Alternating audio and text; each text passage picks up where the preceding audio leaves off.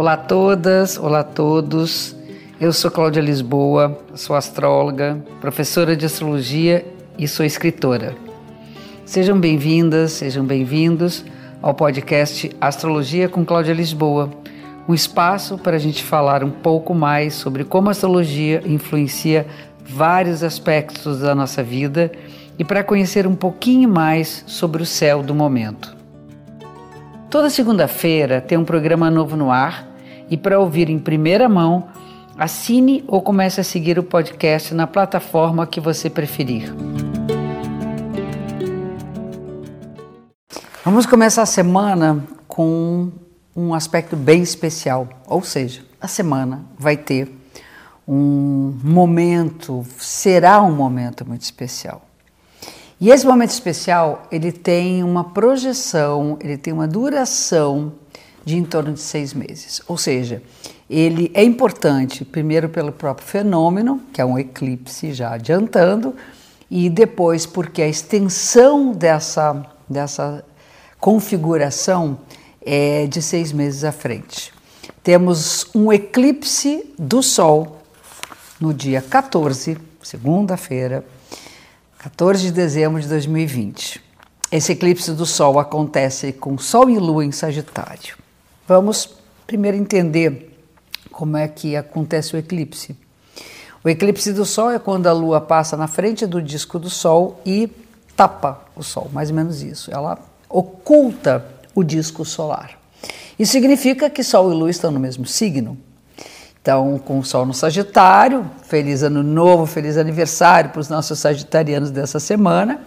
Quem faz aniversário perto desse dia, 13, 14, por aí, vai ter a influência do eclipse no seu ano. E é uma benção, não é? A gente poder pensar que não, há, não existe uh, uma quantidade gigante de aspectos de eclipse durante o ano. A gente varia de quatro a seis eclipses por ano. Esse ano teve um pouco mais. Normalmente é na média de quatro, cinco eclipses. E hum, o eclipse do Sol significa um momento de, do apagar das luzes. Eu acho que isso é, é, é, importante a gente entender que tem momentos de muita luz e tem momentos como o cair da noite, que a luz apaga e que a gente se recolhe. Né? Então, pensando nessa semana e pensando eh, na função do que está relacionado com esse eclipse, nós temos que pensar eh, numa espécie de recolhimento para poder acessar aquilo que normalmente nós não enxergamos. É a história da luz está onde existem as sombras, levar luz onde existem as sombras. E a importância desse eclipse, do eclipse do Sol, é o fato da lua, que é um valor feminino, que está associado ao princípio feminino, que na lua nova não aparece no sol, era chamada de lua negra pelos antigos. Ela nesse momento ela aparece porque ela oculta o sol, então ela ela está à frente do sol. Isso significa que nós devemos dar atenção, nós devemos investir naquilo que é da ordem das nossas emoções, aquilo que é da ordem da nossa sensibilidade e da intuição. Vocês vão ver que a intuição ficará super uh, valorizada, presente nesse período dessa semana. Já até começando um pouco antes, mas depois do eclipse muito mais. Por outro lado, eu comentei no último eclipse da Lua, agora há pouco tempo, que hum, o fato de acontecerem os eclipses agora, no final do ano, no signo de Sagitário, e tem uma relação com o signo oposto que é Gêmeos, nós temos que dar uma atenção muito grande às pesquisas, aos grandes pensadores, à ciência, aos estudos que está se fazendo, por exemplo, quanto à, à produção e descoberta da vacina para nossa pandemia. Tudo isso tem um valor importante. E eu acredito, eu trago uma coisa muito positiva também no eclipse, que nós temos aí seis meses à frente de avanço, né?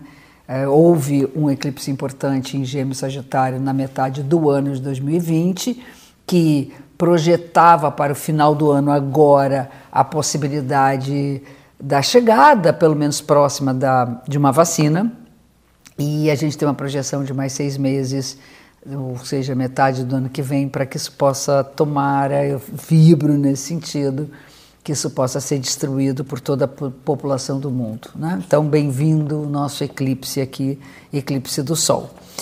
É, vamos aos, aos, às tarefas do período. Primeiro, conectar-se com as coisas do passado. Lembranças que vêm à tona e que vêm para que a gente possa decodificar. Então, é provável que nessa, nessa época a gente consiga lembrar de algumas coisas e isso vai ganhar uma legenda.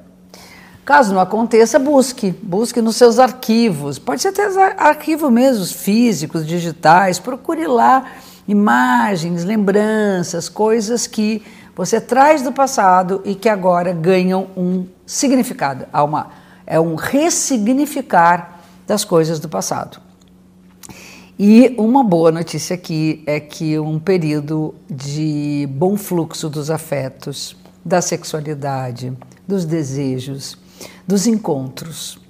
É, devemos investir nos bons encontros, na generosidade do amor e na certeza que ele pode ser construído de uma maneira segura, enfrentando todos os desafios que naturalmente existem em tudo na nossa vida. No dia 15 de dezembro, Vênus entra em Sagitário levando né, a nós a mensagem de que o amor deve ter um propósito na vida. Amar é um propósito que vai nos ajudar a evoluir, a crescer, a encontrar algo mais elevado que nos guie para existência, na existência.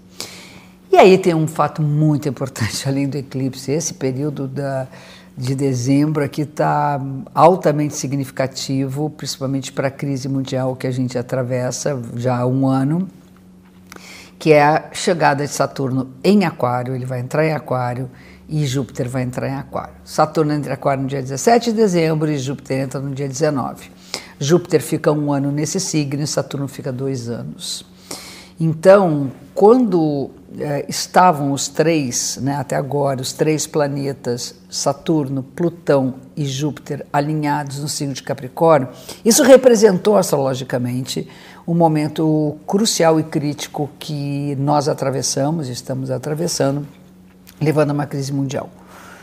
No momento que Saturno e Júpiter saem do signo onde está Plutão, e eles vão cada vez mais se distanciando, no passar dos meses de 2021, nós imaginamos que começa a haver uma diminuição da pressão. Então, isso é um marco.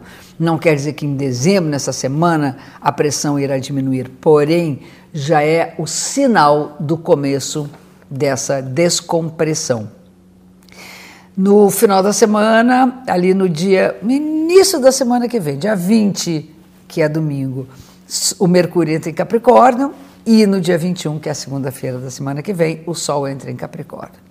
Então, para a semana que vem, já antecipando Feliz Ano Novo para os capricornianos, mas falarei na próxima semana. E nesse finalzinho de semana é só acertar a sua mente com a realidade. Mente e realidade fazem uma conexão para que a gente consiga pisar firme no chão e ter certeza dos passos que a gente está dando em direção à construção dos nossos projetos futuros. E aqui a gente fecha mais um episódio da semana. Obrigada pela audiência.